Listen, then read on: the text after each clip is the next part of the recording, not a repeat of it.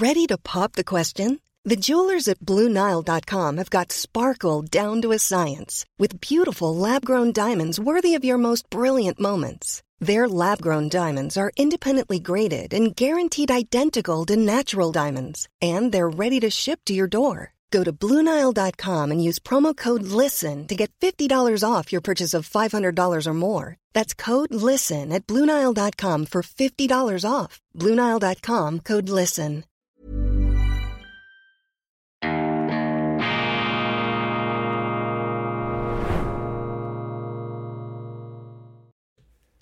Grüezi miteinander, ganz herzlich willkommen und einen wunderschönen guten Morgen, meine sehr verehrten Damen und Herren, liebe Freunde. Ich begrüße Sie zur schweizerischen Ausgabe von Weltwoche Daily, die andere Sicht, unabhängig, kritisch, gut gelaunt, am Montag, dem 20. November 2023. November trübe Tage, aber trotzdem ihr täglicher Lichtblick, hoffentlich der Aufklärung, hoffentlich der Aufklärung. Hochinteressant, die Sonntagspresse hat sich kritisch befasst mit dem einstigen Strahlemann, dem Medienliebling Alain Berse. Es sind da Untersuchungsberichte jetzt ruchbar geworden und die fördern Interessantes zutage.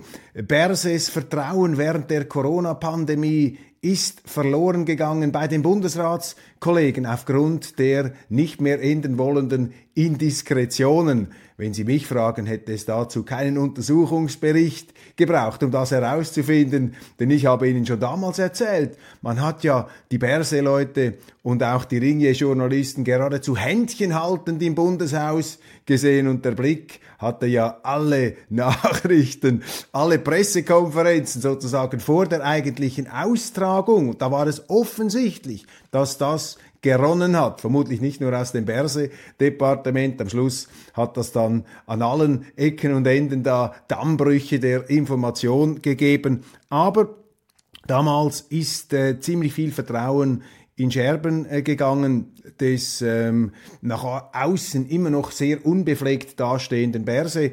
Und ich werde den Verdacht nicht los, dass Alain Berse, dieser akute, machiavellistische Machtpolitiker, der ganz genau spürt, wo da der Pegelstand seiner Beliebtheit ist, dass er gemerkt hat, dass ihm die Fälle davonschwimmen. Es gab ja auch dieses äh, nicht sehr ähm, euphorisierende Wahlresultat zum Bundespräsidenten und das dürfte seinen Entscheid, sich jetzt doch schon zurückzuziehen, maßgeblich beeinflusst haben. Er wollte nicht noch mehr beschädigt werden sozusagen oder er wollte sich den Gang, äh, den Spießrutenlauf äh, nach unten, den wollte er sich ersparen.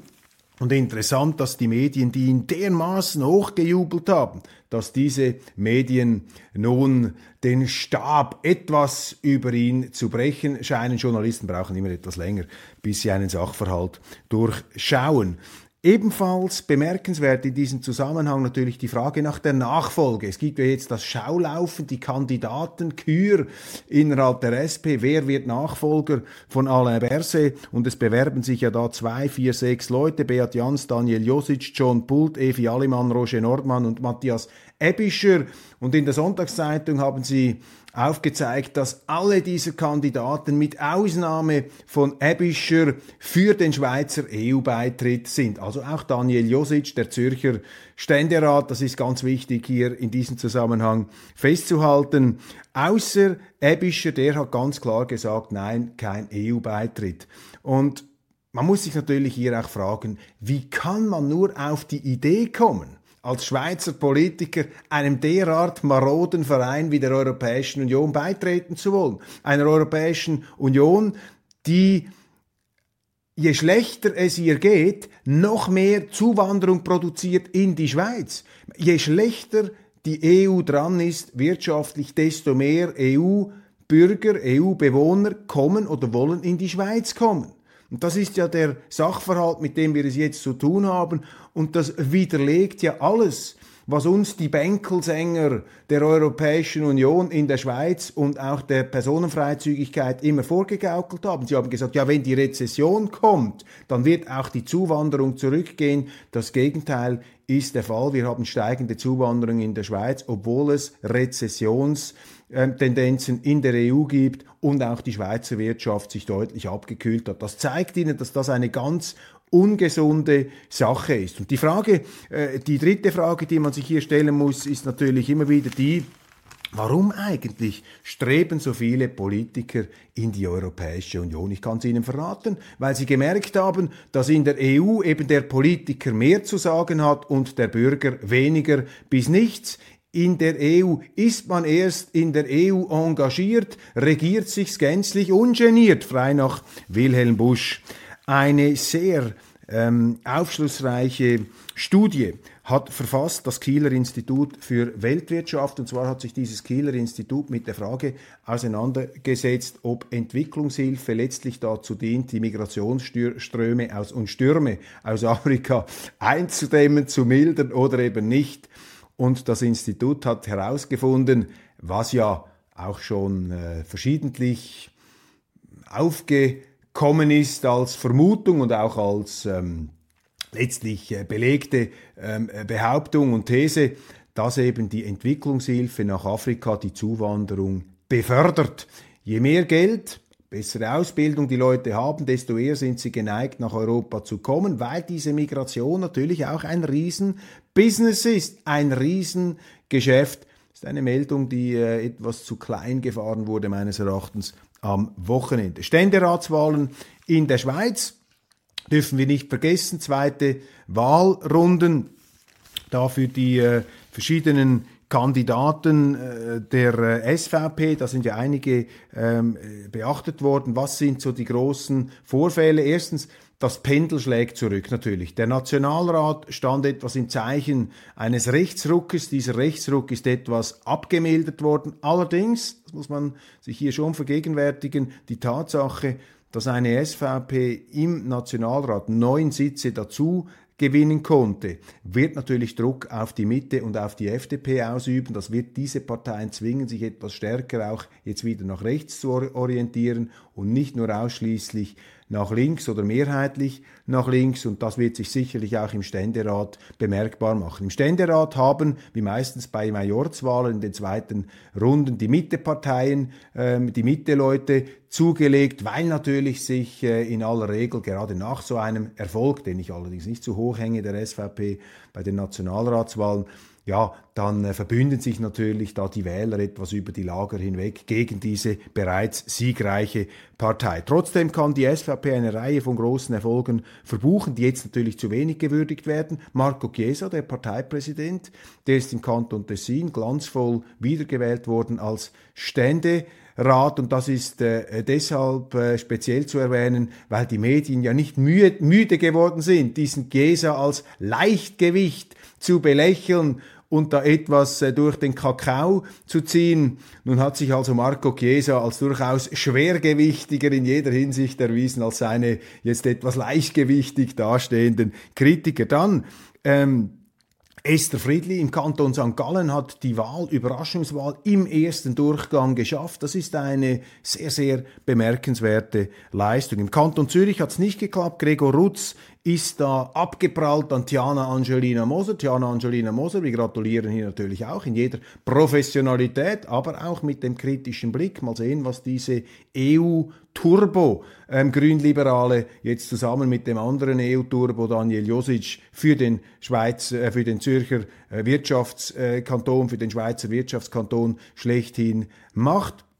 Was sind die Faktoren, äh, die letztlich verhindert haben, dass Rotze es geschafft hat? Ich sehe eine Reihe von äh, Faktoren. Erstens, ähm, das Grundsätzliche, die SVP wählt in aller Regel brav die Kandidaten der FDP, aber umgekehrt äh, ist das dann nicht mehr so automatisch der Fall. Da werden also persönliche Befindlichkeiten zum Teil über die Sache ähm, gestellt. Zweitens haben in diesem Fall auch die SVP-Wähler sehr pflichtschuldig Daniel Josic aufgeschrieben, weil Daniel Josic, ein äh, sehr ja, äh, begabter, wendiger Politiker, hat es verstanden, auch auf der bürgerlichen Seite immer wieder Leute für sich einzunehmen. Und das hat ihm dazu verholfen, diese SVP-Stimmen haben ihm auch dazu verholfen, im ersten Wahlgang gleich durchzukommen.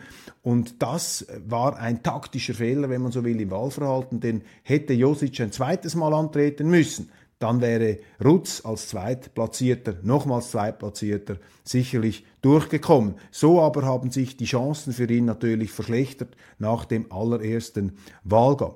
Drittens, und hier sind wir vielleicht bei den Strategiefehlern der SVP. Die SVP hat einen Kandidaten ausgewählt für diese Ständeratswahlen. Sie hat nicht Alfred hergenommen. Ich vermute, er hätte vielleicht noch etwas besser abgeschnitten, hätte vermutlich auch verloren, aber das sind reine Spekulationen. Man hat sich für einen auch für die Mitte akzeptablen Kandidaten mit doch SVP-Profil entschieden. Einen bei Verbänden stark abgestützten ähm, Kandidaten und vielleicht hat man sich da einfach zu sehr darauf verlassen, dass man mehr oder weniger ohne allzu aktiven Wahlkampf da sich in den Ständerat hochschlängeln und hochschleichen könnte. Und was ich vermisst habe, sind die inhaltlichen Ansagen. Natürlich müssen Sie aufpassen als SVP-Kandidat. Sie dürfen, wenn Sie äh, tatsächlich den Posten wollen, dürfen Sie die, SV, äh, die FDP nicht angreifen. Aber Sie können aufzeigen, was eine linke Doppelvertretung für den Kanton Zürich äh, bedeutet. Bedeutet mehr Zuwanderung, mehr Asylchaos, ähm, mehr. When you're ready to pop the question, the last thing you want to do is second guess the ring. At Bluenile.com, you can design a one of a kind ring with the ease and convenience of shopping online. Choose your diamond and setting. When you find the one, you'll get it delivered right to your door. Go to Bluenile.com and use promo code LISTEN to get $50 off your purchase of $500 or more. That's code LISTEN at Bluenile.com for $50 off your purchase. Bluenile.com code LISTEN. Here's a cool fact a crocodile can't stick out its tongue. Another cool fact you can get short term health insurance for a month or just under a year in some states. United Healthcare short term insurance plans are designed for people who are between jobs, coming off their parents' plan, or turning a side hustle into a full time gig. Underwritten by Golden Rule Insurance Company, they offer flexible, budget friendly coverage with access to a nationwide network of doctors and hospitals. Get more cool facts about United Healthcare short term plans at uh1.com. EU und mehr Abgaben, Steuern und Regulierungen. Und diese inhaltliche Botschaft, die ist meines Erachtens zu wenig äh, nach vorne gebracht worden. Ein allzu leise treterisches Verhalten da der SVP des Kantons Zürich, die in der Vergangenheit der letzten beiden Jahre ohnehin ähm, etwas stark an sich äh, zu leiden äh, begann. Man schien sich geradezu manchmal etwas zu schämen äh, dafür, da bei der SVP zu sein. Und das hat vielleicht äh, dieses Wahlresultat auch noch überschattet. Auf der Seite Israels aber, die Schweizer Bevölkerung verurteilt den Angriff der Hamas klar, ist sich aber nicht einig bei der Frage, wer schuld sei am Nahostkonflikt. Interessant, diese Umfragen, die haben ja doch äh, Wellen geworfen. Jetzt und natürlich, ähm, Israel steht den Schweizern grundsätzlich näher als die islamische Welt oder gar die Islamisten. Äh, das ist offensichtlich. Die kulturellen Beziehungen, jetzt sage ich mal auch unserer ganzen westlichen Kultur, sind ja da viel näher und viel enger. Gleichzeitig aber ist man ja auch pragmatisch und man weiß in der Schweiz, es braucht für einen Konflikt immer zwei und groß sind die Zweifel, das spüre ich auch, an der Art der Kriegsführung Israels jetzt gegen die Hamas, auch beim Verständnis dafür, dass man mit einem Feind es zu tun hat, der sich hinter der eigenen Zivilbevölkerung versteckt.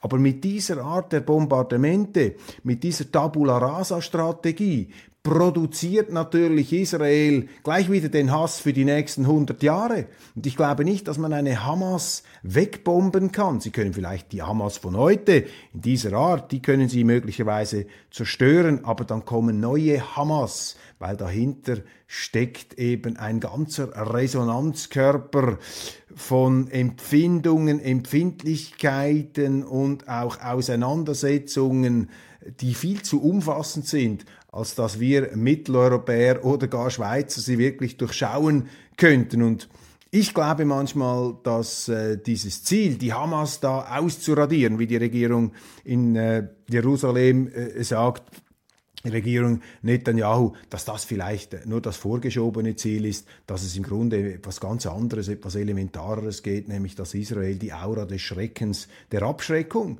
äh, wiederherstellen muss, dass man sagt, jeder, der uns angreift, bekommt es einfach hundertmal, tausendmal zurück. Deshalb denkt nicht mal darüber nach, uns anzugreifen. Aber das können Sie natürlich nicht öffentlich sagen, dann werden Sie als Barbar kritisiert. Aber man muss sich auch immer wieder die, äh, die, die Urtatsache vor Augen führen, dass eben Staaten letztlich auch Gewaltmonopole sind. Und wenn man dieses Gewaltmonopol nicht mehr anerkennt, dann müssen sie als Staat dieses Gewaltmonopol wieder bekräftigen. Das produziert aber keine politischen Lösungen in so einem Konflikt, sondern in diesem Fall wird es meines Erachtens den Hass einfach noch für die nächsten 100 Jahre wieder äh, aufschichten. Xi Jinping und Joe Biden, das ist für mich eine gute Nachricht der letzten Woche gewesen, dass die beiden ähm, mächtigsten Männer der Welt da miteinander gesprochen haben. Natürlich dürfen diese Gespräche nicht überschätzt werden, aber es ist eben doch wichtig, äh, dass man miteinander redet. Und vielleicht ist diese Zusammenkunft auch Ausdruck dessen, was ich immer mal wieder hier in Erinnerung gerufen habe, mit Rückgriff auf den russischen Schriftsteller Tolstoi, der gesagt hat, der Willen der Völker ist wichtiger als das, was die politischen Führer beabsichtigen und der Wille der Völker ist Zusammenarbeit, ist eben nicht Krieg. Sie sehen, ich bemühe mich immer wieder um möglichst positive Interpretationen dieses Geschehens. Dann schleichen sich in den Schweizer Zeitungen zusehends auch jene entweder oder Schablonen ein, die abzulehnen sind. Geschäfte mit Autokratien müssen aufhören. Freihandel nur noch mit Leuten, die genauso sind wie wir, die politisch im gleichen Universum beheimatet sind. Ich halte das für falsch. Sie müssen auch mit Leuten zusammenarbeiten, die ihnen nicht gefallen. Denn der Freihandel ist eben auch eine zivilisatorische Kraft. Und wenn man sich da abschottet und abkoppelt dann hat das keine gute Folgewirkung. Ich stehe da auf dem Boden der schottischen Aufklärung. Trump plant einen Rachefeldzug, titelt die NZZ, die seit vielen Jahren einen Kreuzzug führt gegen diesen vermaledeiten amerikanischen Präsidenten und Ex-Präsidenten.